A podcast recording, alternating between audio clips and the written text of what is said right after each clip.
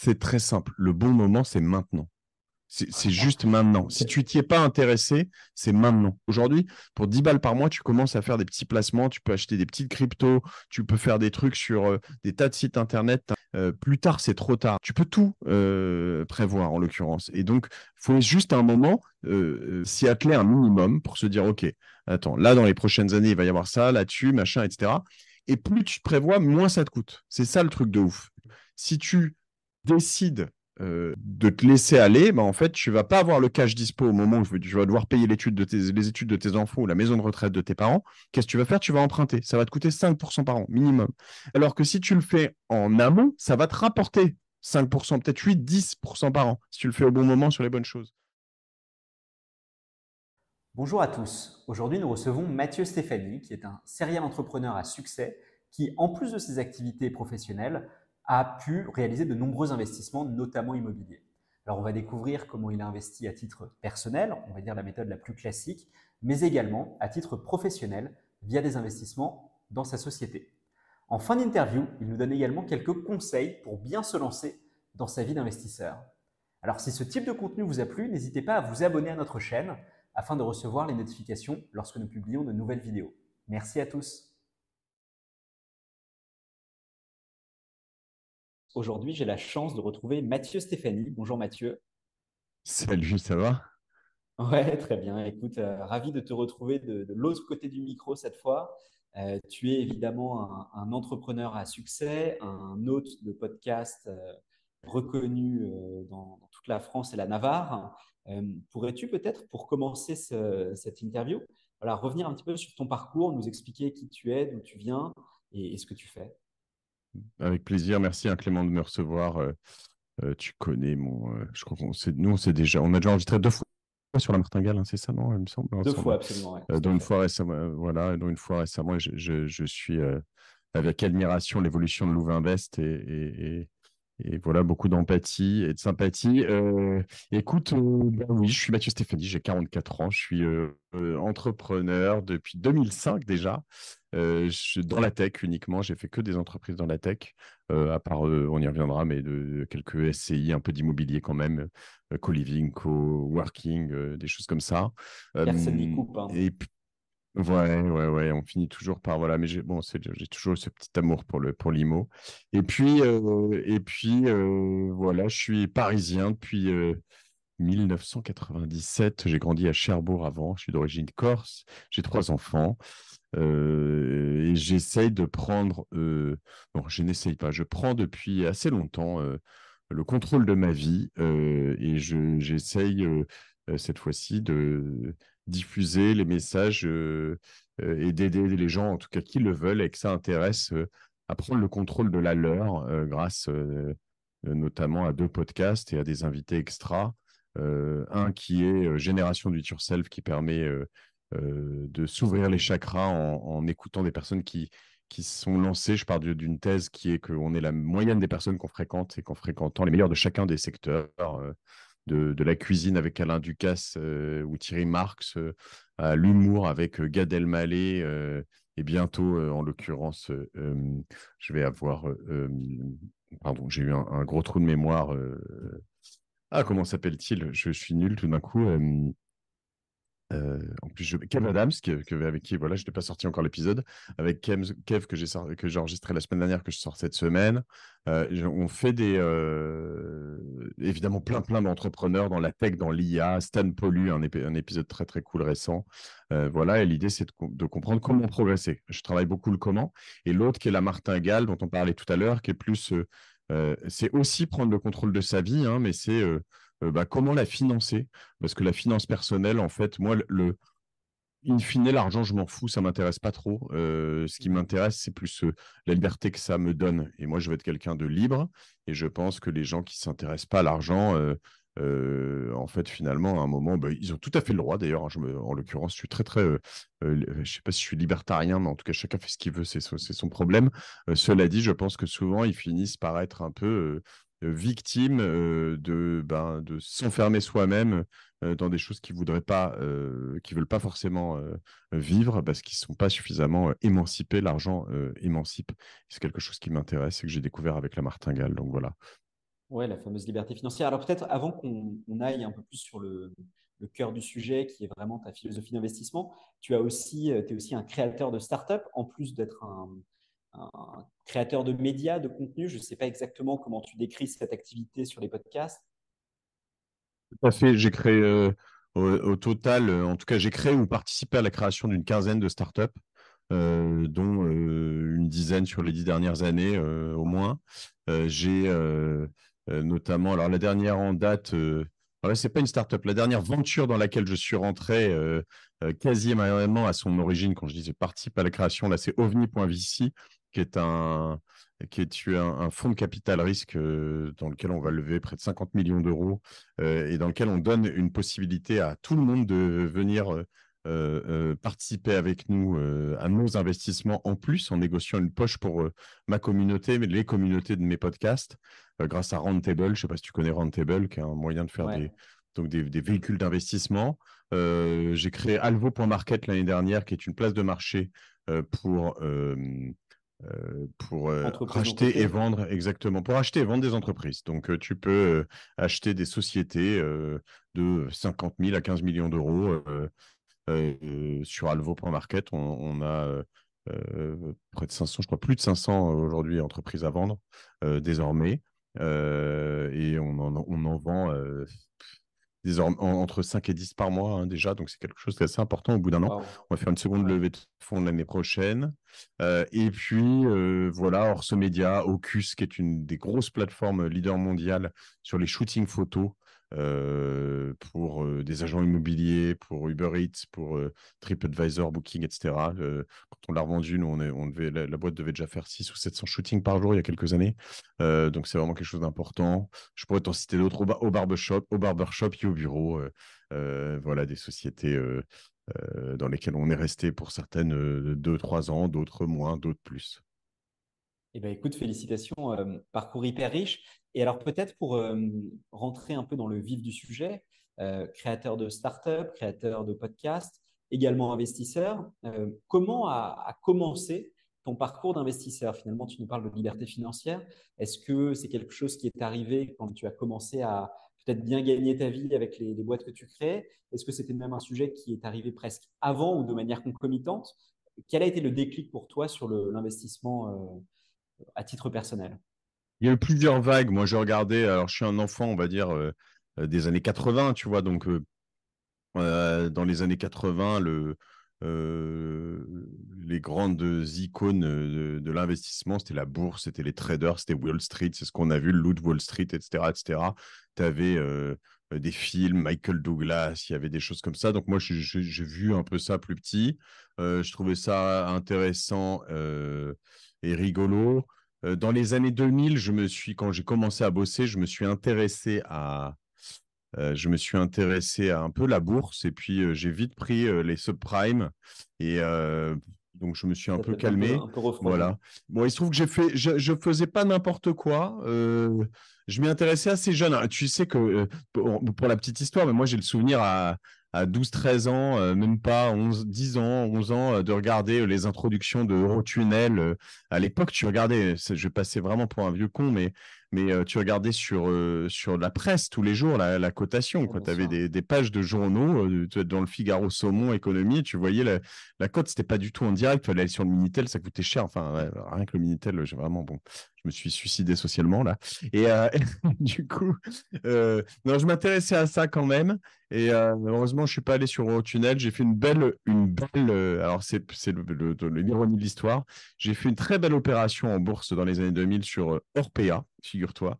Euh, je mmh. suis rentré sur l'introduction en bourse et j'ai dû faire un x10 ou un truc comme ça, puis je l'ai revendu parce que euh, en effet avec ouais, bah, il y a bien bien longtemps j'ai revendu au bout de quelques années mais euh, donc il y a plus de dix ans avant que ça, ça implose et puis et puis en fait tu vois c'était la folie bourseau à l'époque tu avais des jeux de bourse au début des années 2000 au début tu t'y mettais vraiment à l'origine en faisant des jeux comme ça et puis et puis j'ai arrêté parce qu'en fait, bah, y a, tu vois, tout s'est rétamé et tout le monde a arrêté. Tous les Français ont arrêté.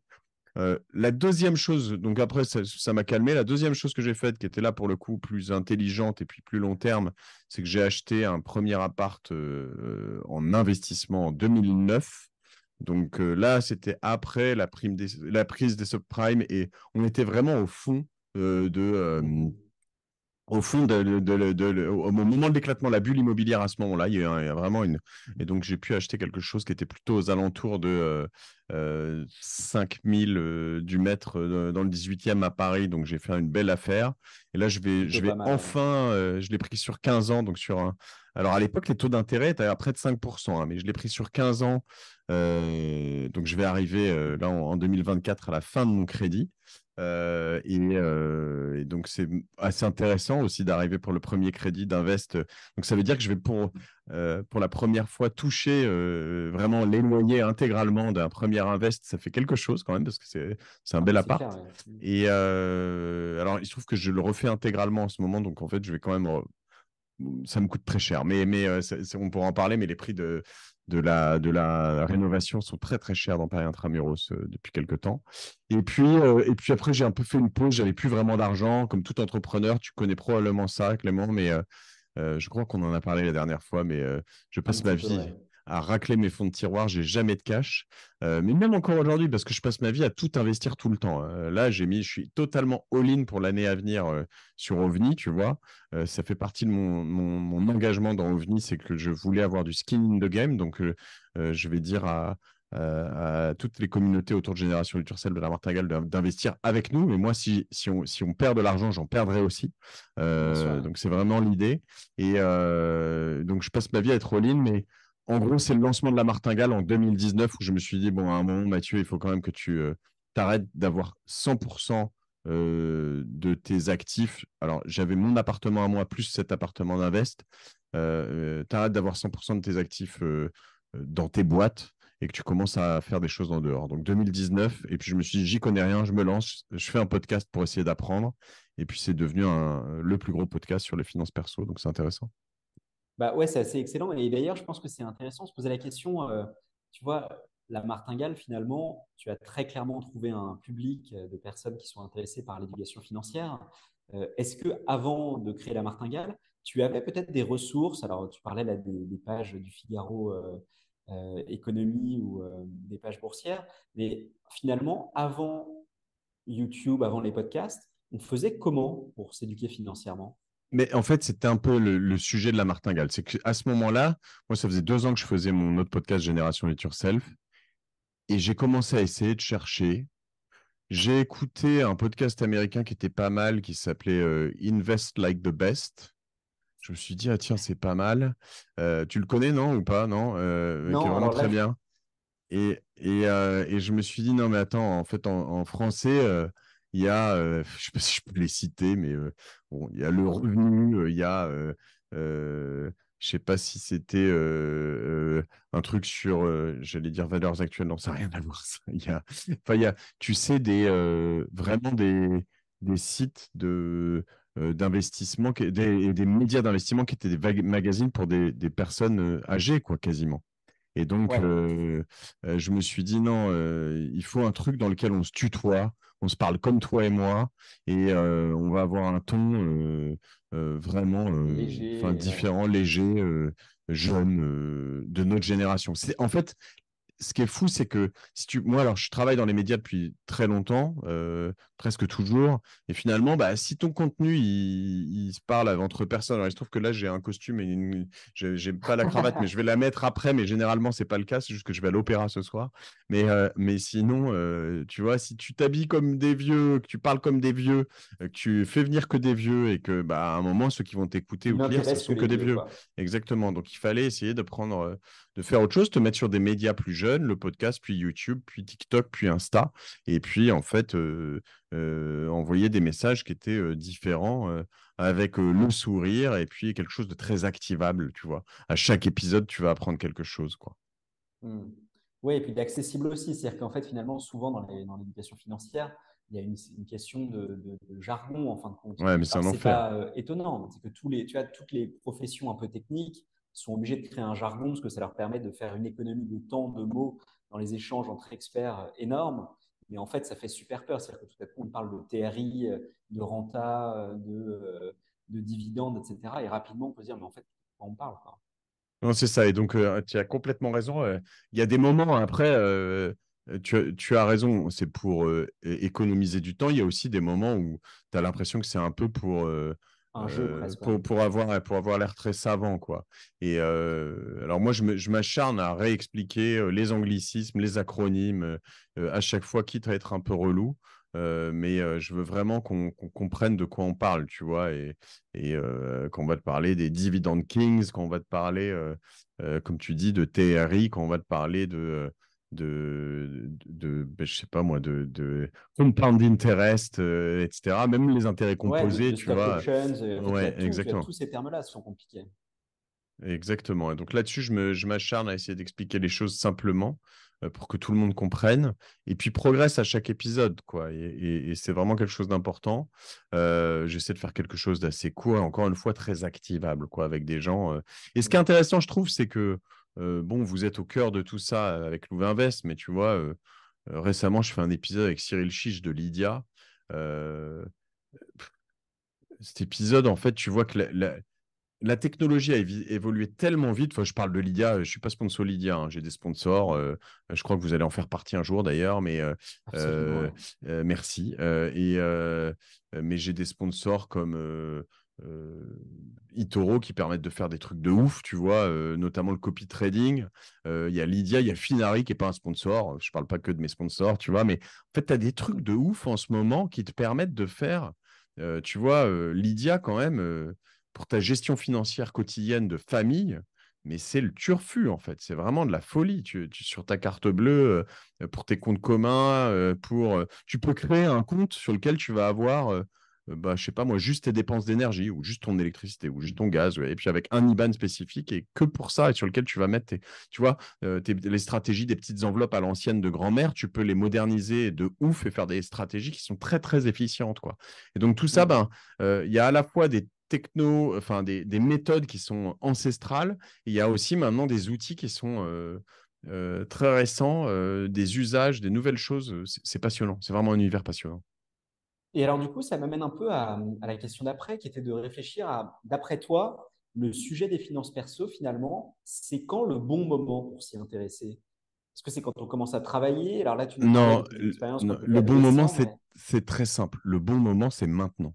C'est juste maintenant. Si tu t'y es pas intéressé, c'est maintenant. Et si tu t'y intéressais avant, c'est maintenant pour t'y intéresser encore plus.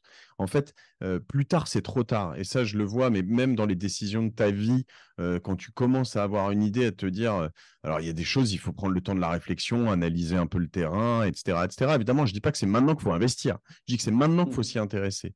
Il faut investir assez vite, il faut être dans l'activation, quitte à investir des toutes petites sommes. Ce qu'il ne faut pas, ce qu'il faut absolument pas, c'est prendre des décisions à la hâte et surtout surtout dans le monde de l'investissement, prendre des décisions euh, sous la pression. Parce que quelqu'un, là, c'est vraiment quelque chose, moi, que j'ai appris. Euh, quand quelqu'un me fout la pression pour signer un truc maintenant, euh, tu lui dis, OK, attends, je me, t'y vas pas, je me donne 24 heures et j'y vais après.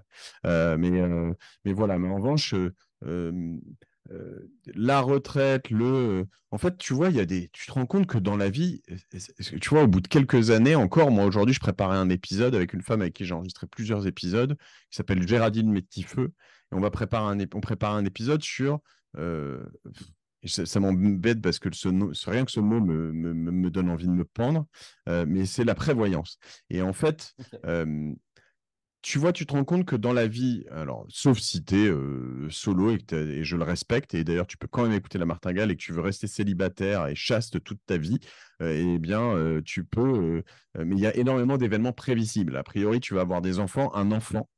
Je peux te le dire, ça te coûtera entre, si tu n'es pas très riche en France, pas très aisé, entre 200, 250 à, euh, pas c'est très riche, mais c'était plutôt euh, haut du panier, 500 000 euros. C'est plutôt à la louche 300, 350 000 euros. Ça, c'est le coût d'un enfant sur la vie. Tu as trois enfants, c'est un million. Euh, Et puis, tes parents, au moment de la dépendance, eh, il y a des chances que ce soit entre 300 et 500 000, tu vois? Sauf s'ils sont bien, bien débrouillés tout seuls et qu'ils ont tout prévu. Mais c'est souvent pas le cas. Et ça, bah, tout ça, tu peux le prévoir. Euh, et, tu peux le prévoir avec eux, tu peux le prévoir, euh, enfin, tu peux tout euh, prévoir en l'occurrence. Et donc, il faut juste un moment ben, s'y atteler un minimum pour se dire, OK, attends, là, dans les prochaines années, il va y avoir ça, là-dessus, machin, etc. Et plus tu te prévois, moins ça te coûte. C'est ça le truc de ouf qu'il faut comprendre très tôt. C'est que si tu décides de te laisser aller, bah, en fait, tu vas pas avoir le cash dispo au moment où tu vas devoir payer l'étude de tes, les études de tes enfants ou la maison de retraite de tes parents. Qu'est-ce que tu vas faire? Tu vas emprunter. Ça va te coûter 5% par an, minimum. Et, enfin, en ce moment. Et, alors que si tu le fais en amont, ça va te rapporter 5%, peut-être 8, 10% par an, si tu le fais au bon moment sur les bonnes choses. Tu vois la différence? Donc, donc c'est là où je te dis, si tu t'intéresses pas maintenant à tout ça, si tu tiens, moi j'aurais aimé m'y intéresser à 18 ans en fait, apprendre à faire des, petites choses mais c'était moins facile, euh, euh, moins évident à l'époque. Il n'y avait pas grand-chose d'accessible à 10 balles, en fait. Aujourd'hui, pour 10 balles par mois, tu commences à faire des petits placements, tu peux acheter des petites cryptos, tu peux faire des trucs sur euh, des tas de sites Internet, vraiment commencer à t'intéresser à tout ça. Et alors, c'est marrant parce que du coup, là, tu parles de 18 ans, et souvent, on se pose même la question, dans quelle mesure, d'après toi, il faut presque commencer l'éducation financière avec ses enfants, tu vois Est-ce qu'à 10, 12, 14 ans, c'est le bon moment? Moi, mes enfants, je les emmène. Euh, tu vois, je fais un co-living à Colombes. Euh, là, je mets euh, cet appartement, je te disais, je le, je le rafraîchis dans le 18e. Là, je, fais, je, le, enfin, je le rafraîchis, je ne vais pas dire je le rafraîchis, je le refais de fond en comble. une chambre, une salle de bain, une, une, salle de bain par chambre, une salle de bain qui va avoir douche plus baignoire, ça va être un truc extra. Euh, bah, je les fais venir plusieurs fois pendant les travaux, avant, pendant, après. Ils me demandent combien je le loue, je leur dis combien je le loue, ils me combien coûtent les travaux. Voilà, plus ils s'intéressent, plus je suis content en fait. Il y a des gens qui vont dire Ah, tu peux pas leur dire ça, euh, euh, c'est indécent, etc. Je dis Mais non, il faut qu'ils aient la. Voilà. Et après, il y a des tas d'applis qui sont extraordinaires aussi pour éduquer tes enfants. ce qui est difficile, c'est qu'on a changé de paradigme. On s'en rend pas bien compte, mais en quelques années, on est en 2023. Euh, avant 2020, on payait quand même énormément en cash. Quoi. Là, je te parle il y a trois ans. Quoi. Euh, enfin, allez, 3-4 ans, on payait énormément en cash. Le cash a disparu. tu vois, il se trouve que j'ai du cash sur moi, mais euh, parce que parce que voilà, on, le voit l'opéra, ça. Ouais, j'ai vendu de la drogue hier, mais mais sinon, non, non, le cash a disparu. Et donc, en fait, eux, ils vont vivre dans un monde sans cash. Et donc, tout ça, ça veut dire que quand tu leur donnes des pièces pour leur. Euh, enfin, c'est un peu clair, tu vois, il faut leur apprendre à gérer tout ça. Et donc, tu as des applications. Euh, comment s'appelle cette application euh, tu connais peut-être pour les enfants, euh, tous les enfants sont trop jeunes, mais peut-être. Ah voilà, mais il y en a une qui est extra, ça va me revenir. J'ai enregistré un épisode avec lui, et donc sur laquelle tu vas pouvoir, tu vois, leur donner leur, leur, leurs petites économies, leur argent de poche. Tu vas donner 5 euros par semaine, par exemple, s'ils sont chanceux, et, et tu vas leur mettre des budgets. Tu peux leur mettre une, un, un, taux d'intérêt. Et alors, ils sont assez élevés, les autres taux d'intérêt, ça va être genre 5% par mois, tu vois. et donc, sur ces 5% par mois, eh ben, ça va les inciter à économiser, ils vont comprendre comment, pourquoi, etc. Et après, cet argent, il est sur leur smartphone. Alors, on essaye tous de repousser un peu le smartphone au plus tard possible. Il se trouve que la norme en ce moment, si j'ai bien compris, c'est plutôt cinquième, quatrième. Si tu arrives à repousser à la quatrième, c'est bien. Euh, voilà, les enfants divorcés, c'est CM2, parce qu'il y a toujours un parent qui craque avant, qui veut être le parent le plus cool. Mais euh, voilà, sinon, tu essaies de repousser à la cinquième. Et après, à partir de ce moment-là, bah, ils ont une carte. Euh, et ils dépensent, enfin, tu vois, comme ça. J'imagine que tu peux contrôler là où ils dépensent leur argent, histoire qu'ils n'aillent pas au, PMU à 13 ans. Mais Exactement. Tu peux même interdire certains types de dépenses, dépenses en ligne, etc., etc. Donc c'est, non, c'est vraiment très cool. Et donc voilà, il faut, moi je pense qu'il faut le faire le plus tôt possible. Euh, comme de toute façon tout a tellement changé, les réseaux sociaux. alors je dis pas qu'il faut aller sur les réseaux sociaux le plus tôt possible, mais comment les appréhender, etc. Donc ça c'est très important et c'est une très bonne question. Et, alors du coup là, tu nous parlais de, ton appartement que tu refais, de ton co-living. J'ai le sentiment que l'immobilier occupe quand même une place super importante dans tes investissements. Euh, là, tu nous disais que tu as commencé peut-être par ta résidence principale ou d'abord par l'appartement dans le 18e, je ne sais plus exactement. À peu près en même temps, à peu près en même temps, ouais. Voilà, ok. Euh, tu auras une première boîte euh, dont je suis sorti fin des années 2010 qui m'a permis de, financer ma résidence principale et un apport pour, pour autre chose. Donc voilà, ouais. Ok, et donc, donc finalement, tes premiers vrais investissements, c'était l'immobilier? Oui, ce qui semble finalement, en tout cas, assez logique ou au moins assez français. et, et c'est quelque chose qui que je regrette absolument pas parce qu'en fait, tu as un effet de levier de ouf. Quoi. Alors, il y a deux choses. J'ai deux niveaux d'immobilier. Moi, j'ai donc quelques biens immobiliers comme ça que j'ai en perso avec ma femme. J'ai ce co-living à Colombes que j'ai avec un de mes potes, qui est une grosse, enfin une assez grosse OP. Hein. c'est au total de, 1 million 2, ça doit, enfin, je pense qu'on a fait une belle plus-value déjà là-dessus parce que ça doit en valoir 1 million, entre 1 million 8 et 2 millions et quelques. donc, c'est un très très beau, très beau chantier, très bel endroit. Mais on s'est vraiment lâché. Hein. Tu vois, tu as une, salle de bain par chambre, pareil, une télé par chambre, Internet, Netflix, un grand séjour, un jardin, un coworking. je l'ai fait avec ImmoCities. Ah, ok. Je l'ai fait avec ImmoCities, avec Cédric Audet, pardon, et Loïc Audet de ImmoCities. On a un super épisode dans lequel on explique tout, un épisode de juin 2023 sur la martingale et qui est vraiment très cool. Et on donne tous les prix, les choses. On a, on a tout, des, tout expliqué là-dessus. Je suis très, très transparent. Je suis un peu le cobaye de, de tout ça, moi, si tu veux. C'est aussi ce qui m'intéresse, c'est de raconter comment je le fais, ce que je fais, etc. Et, c'est top, ça. Ouais, exactement. Et, et après, il y a un truc que j'ai fait qui est un deuxième étage. Et, alors, j'ai deux choses à dire sur l'IMO, deux, trois, mais on pourra parler un tout petit peu SCPI parce que j'en ai pas fait ou pas assez.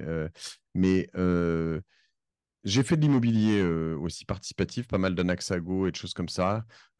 j'ai un peu calmé parce que j'ai l'impression je, je suis un peu plus fébrile sur ce truc-là. Je, le sens peut-être un peu moins en ce moment. mais surtout, pour moi, le, le game changer qui peut t'envoyer dans l'espace pour ceux qui sont entrepreneurs, c'est d'acheter tes bureaux. Quoi. Euh, parce que mmh. là, évidemment, euh, euh, tu vois, les bureaux ici chez Cosa Vostra, tu peux assez vite acheter 300, 400, 500 mètres carrés dans Paris, des trucs qui valent, tu vois, là pour le coup, très vite, 5, 6, 8, 10 millions d'euros. on a fait une opération à Bordeaux avec 100 mètres carrés, qui a un truc qui s'appelle la Villa Maria, dans laquelle on a fait, euh, on a un grand parc, une piscine, sans poste, euh, euh, ça fait 1000 mètres carrés, c'est délirant.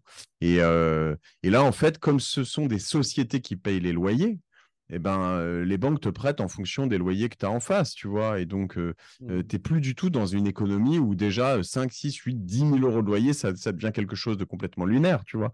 Là, une entreprise qui paye 50 000 euros de loyer par mois, c'est pas non plus complètement délirant. Et donc, bah, si tu fais le, le, le, rétro-engineering, 50 000 par mois, tu arrives à 600 000 par an. là, tu peux acheter des trucs qui valent très vite entre 8, 10, 15 millions. Ouais, tu vois. Donc là, là, tu peux t'envoyer dans l'espace. et ça, c'est intéressant. après, la question, c'est il faut, c'est l'endroit où tu peux faire un effet de levier. C'est là où la SCPI, on peut en parler après si ça t'intéresse, mais c'est toujours, ça a toujours été plus compliqué. J'ai pas réussi à le faire au moment où je voulais, en tout cas pas simplement. Mmh et en revanche, il faut réussir, il faut réussir, il faut en prendre conscience assez jeune, ça. Moi, je regrette et j'aurais complètement plu, et je, peux avoir dix fois de regrets de pas m'y être mis à 23 ans, 24 ans, mon premier job en fait. j'ai des potes qui achetaient des trucs à deux pas d'ici, à Pont-Cardinet, à 2000 balles du mètre carré, quoi. et en fait, j'en aurais acheté, j'en aurais acheté un par an à ce moment-là. Je vais dire, aujourd'hui, j'aurais fini de les payer 20 ans plus tard. Enfin. bon, et, ça, non, et donc en fait, commencer par des petits trucs, ne serait-ce que pour apprendre, euh, des 15 mètres carrés, 20 mètres carrés, pas forcément à Paris si c'est pas là ou si c'est plus accessible ou si c'est trop cher ou si voilà. Euh, euh, puis en faire un euh, assez fréquemment pour apprendre à prendre. À la fin, les banquiers te, font confiance. Et ça, je regrette de ne pas l'avoir fait plus tôt parce que j'ai fait un truc à 29 ans, donc j'ai parlé tout à l'heure. Et après, je m'y suis remis sérieusement plutôt à 37, 38, 39 ans. Et en fait, l'immobilier, c'est quand même un truc. on parle de 20 ans pour payer le truc, tu vois. Donc, à, 50 ans, je pense que. Et là, moi, bah, je t'ai dit, j'ai 44 ans, donc je te, il me reste 5-6 ans. Je pense que tu commences à réfléchir à deux fois avant de te lancer dans un projet immobilier que tu auras fini de payer à 70 piges. Tu vois, c'est quand même un truc euh, compliqué. Ouais, ça c'est sûr qu'effectivement ça prend beaucoup de temps et tu sais, on pose souvent la question, euh, c'est marrant parce qu'on m'a récemment posé ça, de dire est-ce qu'on peut devenir riche rapidement en investissant en immobilier? Et en fait, euh, ma réponse c'est un peu, bah, en fait, si vous connaissez des moyens de devenir riche rapidement, faites-les, mais il n'y en, a, en a pas beaucoup quoi. À part créer ta boîte et réussir à la revendre rapidement, ce qui est possible, hein, et certains le font, mais à part ça, c'est vrai que l'immobilier, c'est probablement la manière la plus sûre finalement de s'enrichir. Et, d'ailleurs, ce qui me pose un peu la question, tu le disais tout à l'heure, c'est à très juste titre, c'est vrai que l'immobilier occupe une place particulière dans l'imaginaire et dans le cœur des Français. Pourquoi, d'après toi? C'est l'effet de levier à 100% ah, Déjà parce qu'on a un truc, c'est que on a les taux fixes, quoi. Je veux dire, euh, tu prends euh, les autres pays. Euh, moi, j'ai voulu à un moment, quand j'ai commencé à voir mes, mes bureaux, là, je me suis dit, attends, euh, là, j'ai trouvé la martingale, je vais faire ça partout. Donc, moi, j'ai des bureaux à Bordeaux, je l'ai fait à Bordeaux. J'ai des bureaux à Londres, j'ai commencé à regarder Londres. J'ai regardé Tunis, j'ai vu un truc super à Tunis. Là, on me dit, c'est taux variable et c'est 11%. Là, tu dis, attends, 11%, euh, je vais emprunter 2 millions pour faire une villa comme ça. Il y avait un truc superbe hein, qu'on avait vu. Mais 2 millions, imagine, tu empruntes 2 millions, 11% par an, j'en avais pour 220 euh, 000 balles par an d'intérêt. Ah, là, tu te dis, waouh, comment je vais rembourser ce machin, tu vois. Et donc, euh, et puis en variable, donc tu te dis, tu sais pas si ça peut pas passer à 20, en fait. Tu vois, c'est euh, c'est flippant. Moi, on te dit, même là-bas, à 5, à 4, à 3, euh, j'y serais peut-être allé. Là, j'y suis pas allé. J'ai flippé. Et je sais pas si j'ai eu tort ou raison, mais honnêtement, je, je dors mieux sans l'avoir fait, donc je suis pas mécontent. Mais même au, UK, en fait, au UK, à l'époque où on regardait des trucs, c'était plutôt à 1%. Bah, là, c'est passé à 6, 7, 8. Putain, c'est ton, ton, ton modèle économique qui prend un sacré coup dans l'aile, tu vois.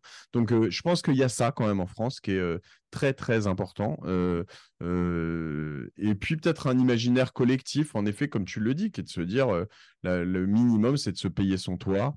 et puis après, des incitations fiscales. On a vu les LMNP, la location meublée non professionnelle, qui a failli être remise en cause récemment. A priori, ça ne va pas être le cas. Mais bon, c'est quand même un sacré un, sacré, carotte aujourd'hui. une sacrée carotte, une sacrée opportunité. Et on a encore besoin. Euh, les Robiens euh, qui sont devenus les Pinel, etc., bon, qui ont souvent été mal vendus. Euh, un gros lieu d'arnaque en l'occurrence. J'ai jamais trop sombré là-dedans, mais voilà. en vrai, je pense que tu peux, tu peux t'enrichir très vite et très fort dans l'immobilier. C'est possible. Il faut juste être un chien de la casse. Quoi. Il faut vraiment. et moi, je, je, me suis un petit peu calmé, j'ai plus vraiment le temps, mais moi, à un moment, j'étais sur tous les sites à voir toutes les opportunités de tous les trucs qui tombaient. En fait, alors le problématique, c'est que maintenant, il y, a quand même beaucoup de gens. je te parlais d'Imocities, mais il y en a plein d'autres qui ont créé des algos qui leur permettent de, de, de tout de suite identifier les anormalités sur les sites et, de, sauter dessus. Euh, donc, ils seront souvent plus rapides que toi parce que ce sont des professionnels. Alors, tu peux te maquer un peu avec eux, essayer de trouver une manière de bosser avec eux, mais c'est quand même difficile. Et sinon, c'est le off-market, quoi. Mais euh, euh, tisser ton maillage avec le boulanger d'en bas, les gardiens, les machins, leur dire, écoute, le jour où tu... là, moi, je suis tombé, j'ai loupé un appart au-dessus juste parce que j'ai pas eu le temps dans ce bureau-là. Le truc, pareil, il y, a, deux ans, il est parti à 6 000 ou 7 000. Il était un peu pourri, mais bon, euh, il est valé largement et je l'ai juste laissé passer alors que c'est juste, c'est au-dessus, il fallait que j'aille le visiter. Il y avait deux coups de fil à passer. Je suis juste idiot, tu vois. Normalement, ça, je les laisse jamais passer, ces trucs-là. Et donc, euh, la question, c'est ça, c'est de savoir se dire, euh, je tisse euh, mes parents, les potes, les trucs, les trucs, je fais savoir que je suis intéressé, je donne potentiellement un peu aux gens, tu vois, euh, euh, le gardien qui m'a qui typé, s'il te type sur un truc qui est, à 30% moins cher, lui filer 5000 euros, ben, on s'en fout en vrai. Ouais, voilà. Ok, hyper intéressant. Et du coup, peut-être une question un peu en follow-up par rapport à ça. Là, tu parlais donc des taux fixes comme étant un, un point, on va dire, un vrai avantage hein, qu'on a en France, c'est une évidence. C'est un truc de ouf. On n'a pas cette crainte de se dire finalement de combien sera mon échéance de prêt dans six mois, un an. Euh, est-ce que malgré tout, aujourd'hui, avec les taux qui ont beaucoup augmenté, tu penses que c'est toujours aussi intéressant d'investir à crédit? En fait, ce qui est délicat, c'est que le. Alors oui, euh, mais euh, pas à n'importe quel prix. Le problème, c'est que les taux ont augmenté et les prix du mètre carré n'ont pas baissé. ils n'ont pas augmenté ils, se maintiennent, mais euh, ça n'a pas encore craqué. Euh, mon intuition, c'est que euh, et, d'ailleurs, ça a craqué hein, dans certains endroits. Ce que je veux dire, c'est que de, manière visible, ça n'a pas craqué. Moi, quand je reprends mon expérience de 2009, le type, il vendait 80 mètres carrés dans le 18e à. je crois qu'il était à.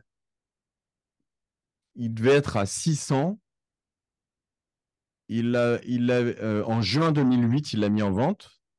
Euh, en juin 2009, quand je suis arrivé, il était à 500, donc il avait déjà baissé de un an. En un an, il avait baissé petit à petit, mais il avait, il avait rien. 15%. Et moi, je suis arrivé, je lui ai proposé 400. Et tu vois, en fait, c'est ça aussi. Hein. Euh, mais ouais, mais bon, je veux dire, il n'est pas obligé de me vendre. Hein. Il fait ce qu'il veut. Il n'y avait pas de marché. Donc, euh, il m'a dit 420, j'ai fait mine, boum, on a serré tout de suite et c'était fait. Donc, tu vois, ce que je veux dire, c'est que je pense qu'on est à peu près dans cette période-là. Il y a des endroits où bah, il y a des mecs, il ne faut pas avoir peur de dire ça. Il y a des agents qui te disent Ah non, mais je proposerai jamais 400 tu dis bah euh, lui propose pas mais moi en fait tu es obligé quoi. Je te propose 400 officiellement je t'envoie un email euh, propose lui et puis bah euh, et en fait en faisant tout ça en même temps alors on va faire baisser le marché c'est pas bien parce que j'ai des, trucs mais je m'en fous je veux les payer encore et puis j'ai des locataires dedans donc c'est pas grave. Ça remontera d'ici 20 ans. Mais ce que je veux dire c'est que si on fait tout ça en même temps des, des des, des, de chiens de la casse, bah, à un moment, en fait, euh, quand on a une, il y a un moment, le mec, il dit, bon, bah, euh, ouais. Donc voilà, c'est un peu, euh, c'est un peu l'idée. Donc je pense qu'il y en a. Et puis, sachant qu'il y a un, il y a un truc de ouf, quand même, l'autre truc de ouf, c'est que dans les taux fixes qu'on a, en fait, ils sont variables. Quoi. Ça, c'est vraiment n'importe quoi. Les renégocier, ouais. À la baisse, quoi. Enfin, a priori, tu vas pas aller la renégocier à la hausse. Hein. donc, euh, donc, du coup, quand, euh, bah, moi, quand j'ai eu mon taux à 4,5 euh, en 2009, il a fini à, 0,9 ou 1 ou 1,0, je sais plus, enfin, aux alentours de 1, tu vois. Donc, c'est c'est vraiment de la folie. Donc, ouais, donc en fait, tu connais le pire cas, quoi. Tu connais le pire cas et ça peut que s'améliorer. Et après, il faut juste voir autre chose. C'est que si tu le loues fait, moi, j'ai une, politique, c'est de faire des appartes qui sont bien. C'est pour ça que cet appart dans le 18e, je suis content de le refaire parce qu'à un moment, euh, il commençait à être un peu pourri euh, et, j'avais un peu honte d'en parler dans mes podcasts et de dire dans mes podcasts que j'essaie de faire les choses bien, etc., que j'aime l'immobilier. J'aime foncièrement l'immobilier, mais je veux avoir des endroits beaux euh, et décents.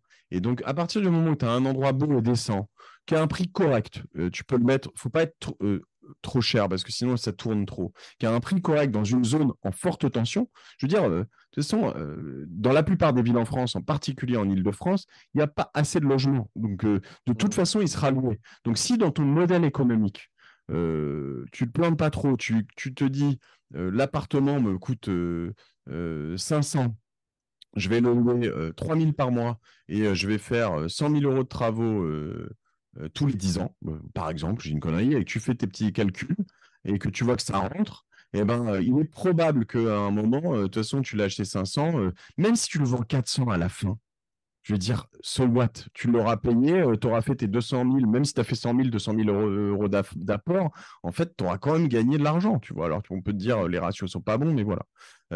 cela dit, cela dit, et j'arrive à un point qui va t'intéresser, moi, j'arrive à, un, j'arrive à un niveau de, de, volumétrie d'appartements ou d'endroits ou de, de, chambres. Je pense qu'au total, j'ai. Euh, euh, alors, partagé, hein, pas solo, mais je dois avoir une vingtaine de, de lits dispo, si tu veux. Euh, pas d'appart, mais de lits dispo. je compte bien en faire encore quand même peut-être le double, tu vois, au moins dans les 3-4 prochaines années. Ouais, mais il y a un moment où, en fait, il faudrait que j'ai quasiment quelqu'un à mi-temps pour le gérer. C'est mmh. infernal. C'est infernal. Et euh, je veux dire, euh, surtout quand tu fais du meublé. Avant, je faisais pas du LMNP parce que, parce que je, trouvais ça plus cool.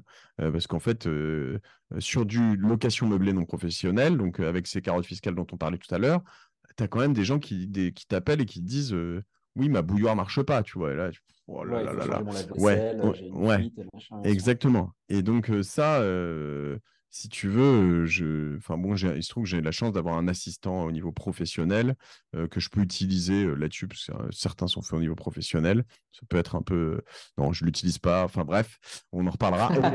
non, non, non, mais en l'occurrence, la plupart je les gère moi-même.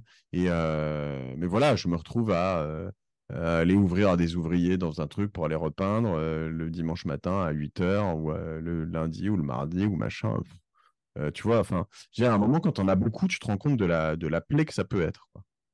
Et, c'est là où, en fait, et je pense que c'est peut-être là où tu vas aboutir, c'est qu'effectivement, on vend souvent l'immobilier comme des revenus purement passifs. C'est pas du tout le cas.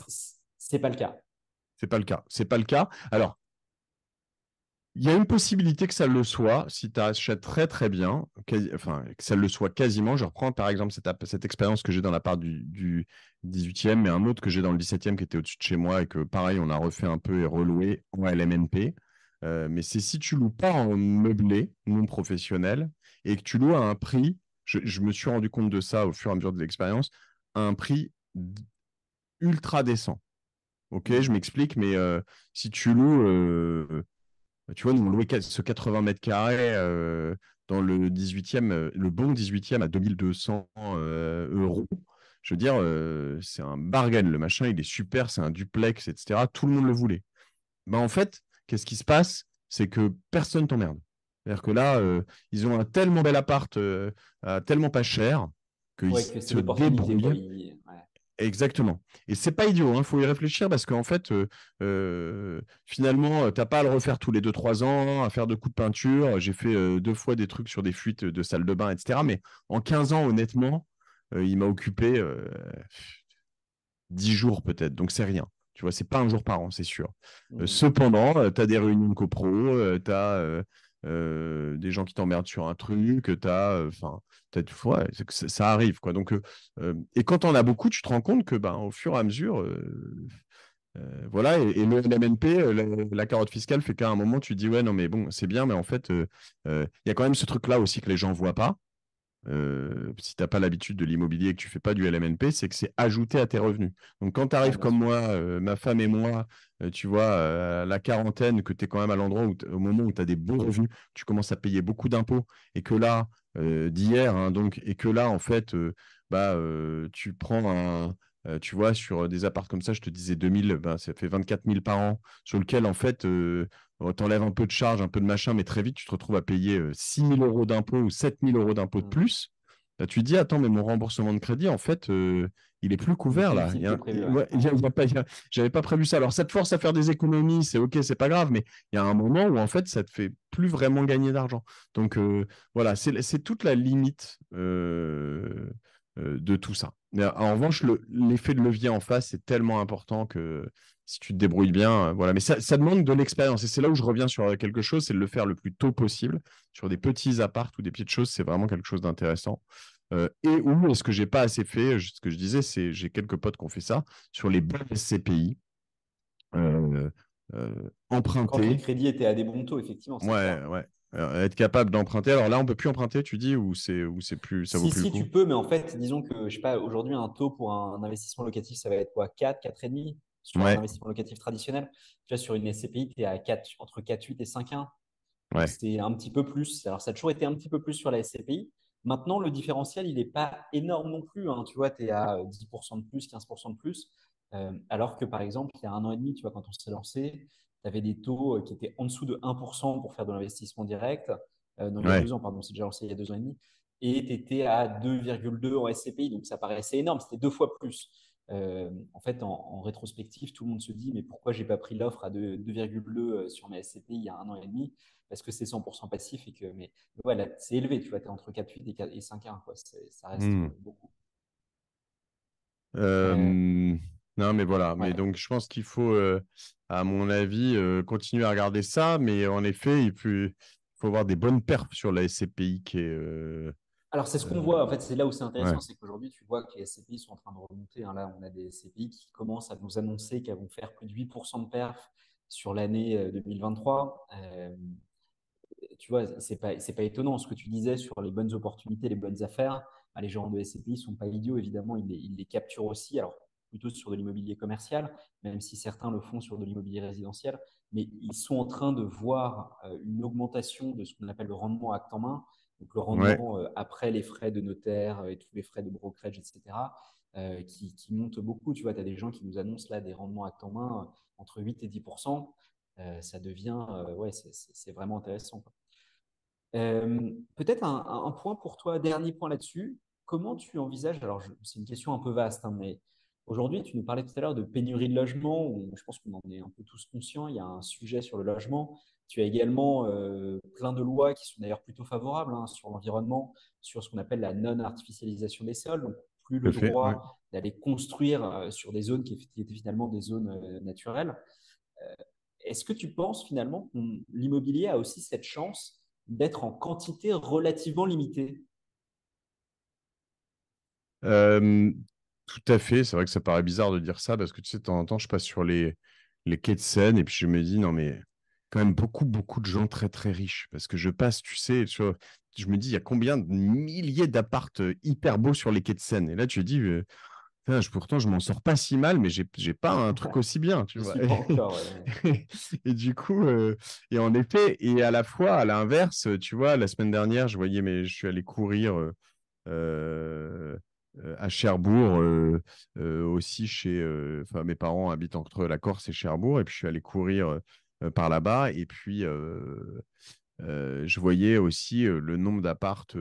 alors, en effet, tu as du centre-ville et puis en première couronne, en grande couronne de villes de, on va dire, je sais pas comment on peut appeler ça, troisième, qui sont ni des villes universitaires, ni des villes, voilà, qui sont pas des villes spéculatives, etc.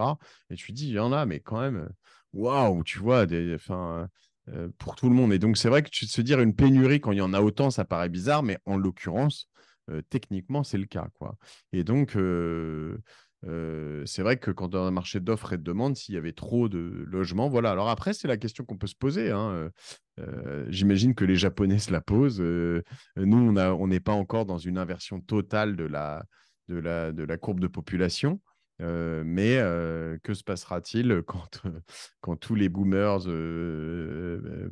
seront enterrés Je ne sais pas, il y, y, a quand même encore enfin, bah, plus que du temps, parce que même derrière, il y a quand même du monde hein, qui arrive et ça a été des, générations qui étaient très.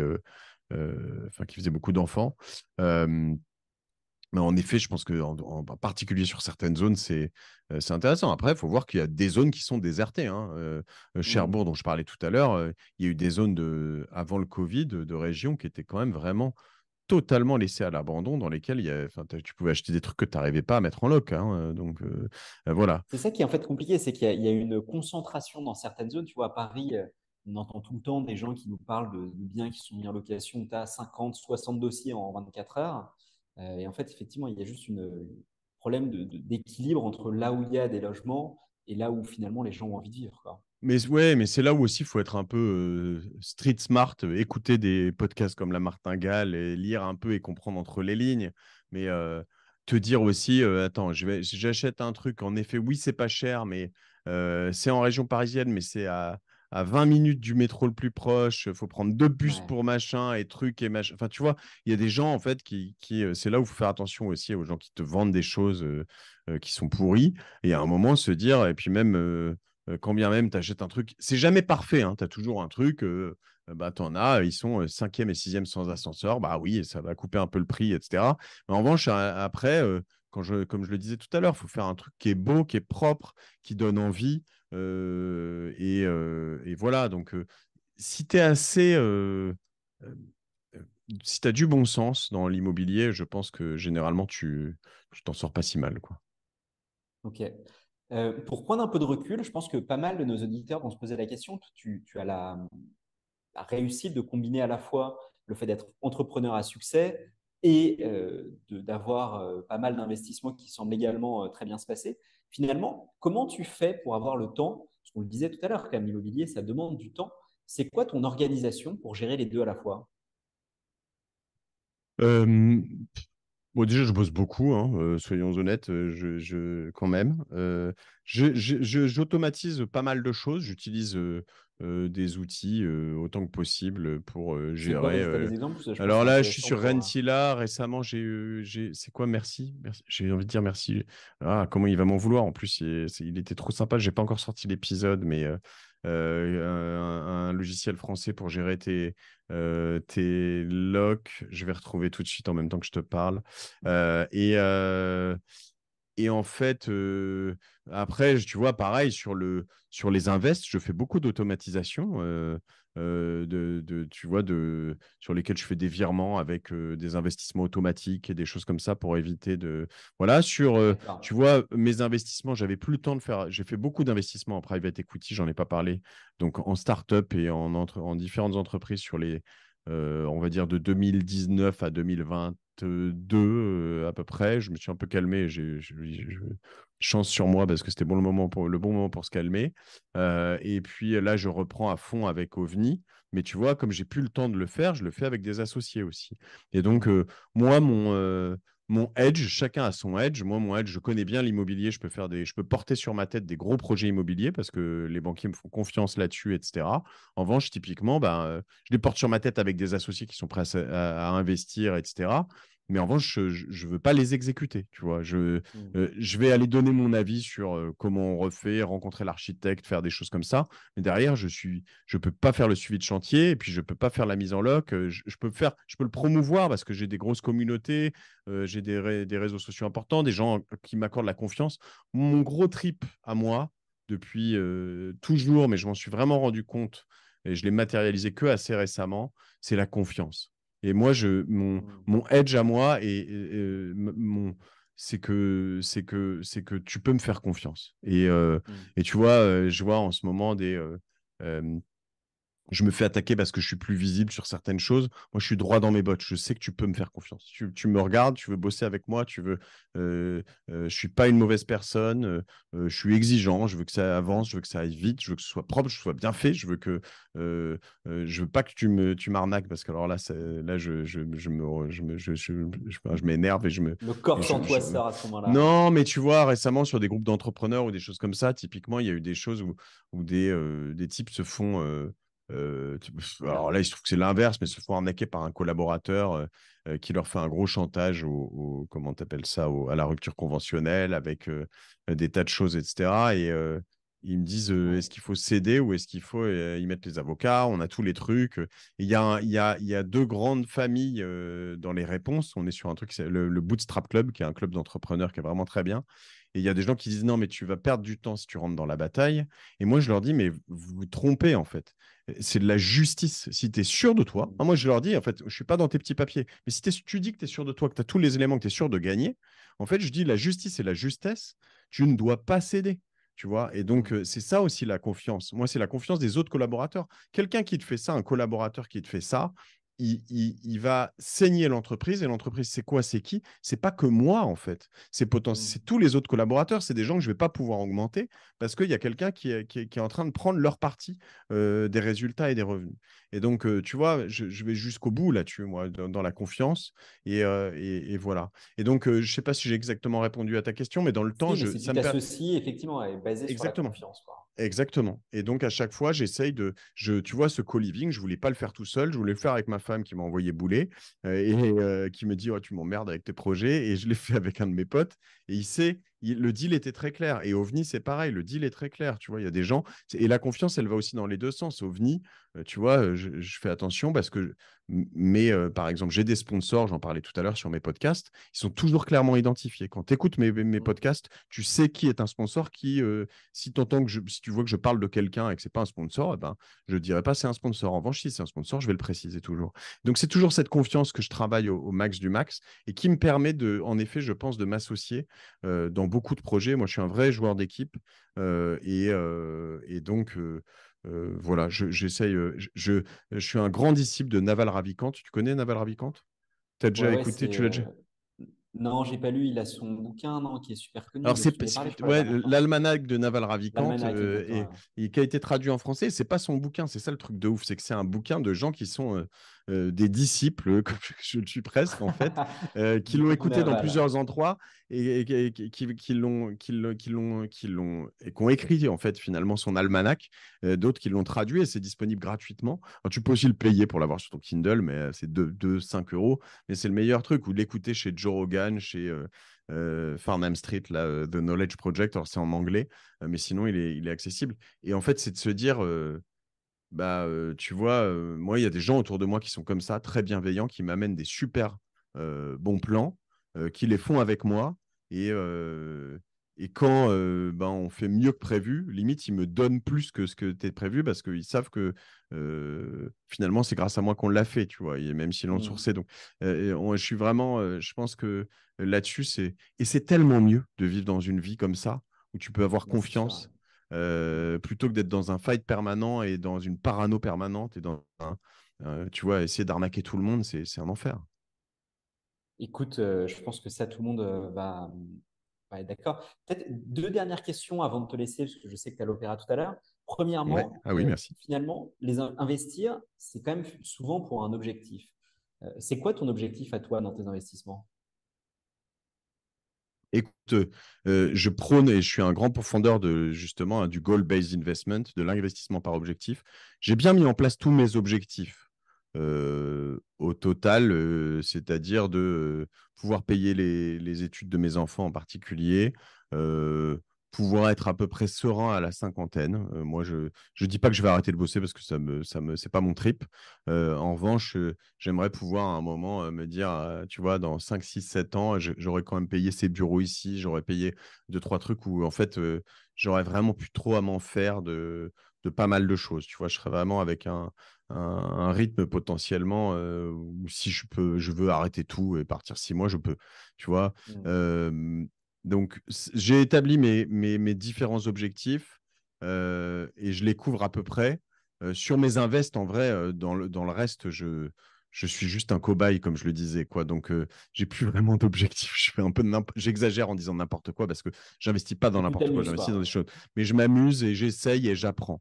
Et en fait, le coworking, on en a fait très tôt, hein, 2017. Le co-living, je pense qu'on je doit être dans les 100 premiers ou 1000 premiers co-living français, tu vois.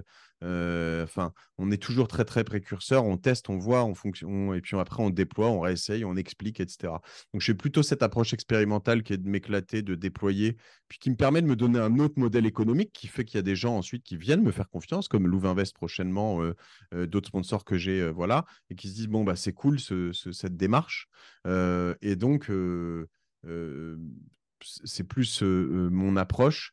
Il y a un truc qui est très important. je suis pas très matérialiste. je trouve que j'ai une belle voiture parce que je fais des gros coups sur les voitures aussi, mais j'attends des mois, c'est comme les appartements. Hein. J'attends des mois, voire des années avant de l'acheter. Puis à un moment, je vois une voiture qui tombe et bam, je la prends. Et puis il se trouve que ma voiture, trois ans et demi après de l'avoir achetée, elle vaut plus cher encore que ce que je l'ai payé en occasion, tu vois. Donc bref, je fais ce genre de truc, tu vois, mais c'est juste ça me fait marrer. cela dit, je suis pas très matérialiste. Cela dit, je, je, veux, je, veux kiffer en vacances. Et ça, avec ma femme, on a ce, cet objectif commun. c'est que. Plaisir, ouais, et en fait, tu sais, des vacances, tu vas être papa bientôt, mais des vacances avec tes enfants, des vraies vacances cool avec tes enfants. Bon, il y a un moment, ils sont bébés, ils s'en souviennent plus, mais toi, tu as besoin de repos. Donc, c'est bien de pouvoir aussi aller se lâcher, pouvoir aller loin, etc. Et puis, ça coûte pas cher parce qu'il coûte zéro hein, dans l'avion et, au Club Med à moins de deux ans, ça coûte zéro. cela dit, en fait, ma fille, tu vois, elle est née hier, j'ai l'impression. en fait, ça fait 11 ans maintenant. Et bah là, elle a, elle a 11 ans. Et je me dis, dans 7, 8, 10 ans en tout cas, elle se dira Ah ouais, non, peut-être que là, je vais aller avec mes potes, tu vois. Et, ça mmh. va vite, quoi.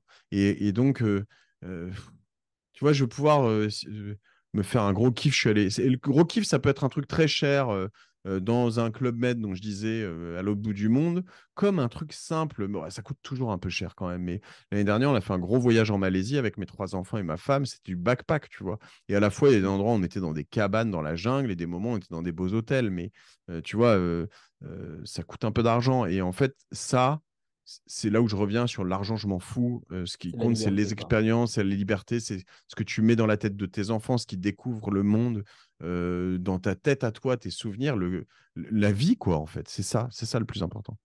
Et, la parce que là, on parle de vie et il y a toujours aussi ce sujet-là. La transmission, pour toi, ça, ça a un rôle, enfin, c'est un driver important pour toi ou pas tant que ça, finalement? J'ai envie de dire oui et non. Je suis partagé entre j'aimerais en tout cas, euh, j'aimerais laisser à mes enfants euh, euh, un appartement, je sais pas, 25-30 mètres carrés dans Paris si possible. si je peux être à 40, 40, 40, 45, c'est bien, tu vois, mais un truc, on va dire, qui vaudrait aujourd'hui un demi-million d'euros. ils n'ont plus besoin de voiture, ils n'ont pas besoin de. Enfin, tu peux vivre sans tout ça. Donc, je pense que c'est plutôt leur laisser un toit. Mmh. Et surtout, bah, suffisamment d'apprentissage, d'amour et de confiance en eux, et, les trois, je redis, hein, apprentissage, amour, confiance en eux, qui font qu'ils ils ont de quoi avancer dans la vie euh, qui se démerdent après, tu vois? Je pense que euh, qu'ils soient pas matérialistes non plus. Et voilà, et qu'après, ils fassent leur vie en fonction de ce qu'ils veulent faire. Et puis s'ils veulent aller s'installer à des endroits moins chers ou faire d'autres choses, s'ils veulent travailler comme des oufs, ils pourront. Et ils auront le, le, background pour. S'ils veulent vivre une solo life en Corrèze, et eh ben, très bien pour eux, tu vois? Ok. Donc les, aider, disons les mettre à l'abri sur les besoins un peu minimum, minimum mais Et comme tu dis, bah, finalement, le, plus la plus grosse transmission, ce sera l'éducation, l'amour et les, souvenirs. Ok. Et de quoi être heureux. Pour finir, ouais. de quoi être heureux. Pour finir, du coup, peut-être en, quelques mots, si tu avais un conseil, là, euh, après tous les épisodes de la martingale que tu as réalisés, euh, plutôt sur le côté finance personnelle et, liberté financière, pour les auditeurs, c'est quoi ton, conseil number one? Écoute, je vais reprendre un épisode qu'on a fait récemment avec euh, Arthur de Magma, que je recommande, qui est une newsletter dans laquelle on a pris des participations aussi, une société qu'on a rachetée il n'y a, pas si longtemps que ça. Et en fait, il faut comprendre le monde et les tendances. Et tu vois, même hier, j'ai enregistré un, épisode avec un directeur d'investissement de chez Carmignac qui me parlait de l'Amérique du Sud. Eux, ils sont très sur la politique, les élections. c'est des zones assez instables, mais qui sont très volatiles. Donc, il y a de bonnes opérations à faire potentiellement. Et en fait, c'est un peu pareil partout. Déjà, quand quelqu'un te dit quand tout le monde te dit que c'est une bonne affaire, faut se méfier parce que c'est probablement trop tard. Ça peut être vrai et prouvé, mais c'est probablement trop tard. Et donc, faut être capable de, sentir, de dénicher. Et pour ça, faut se mettre des alertes, faut être curieux.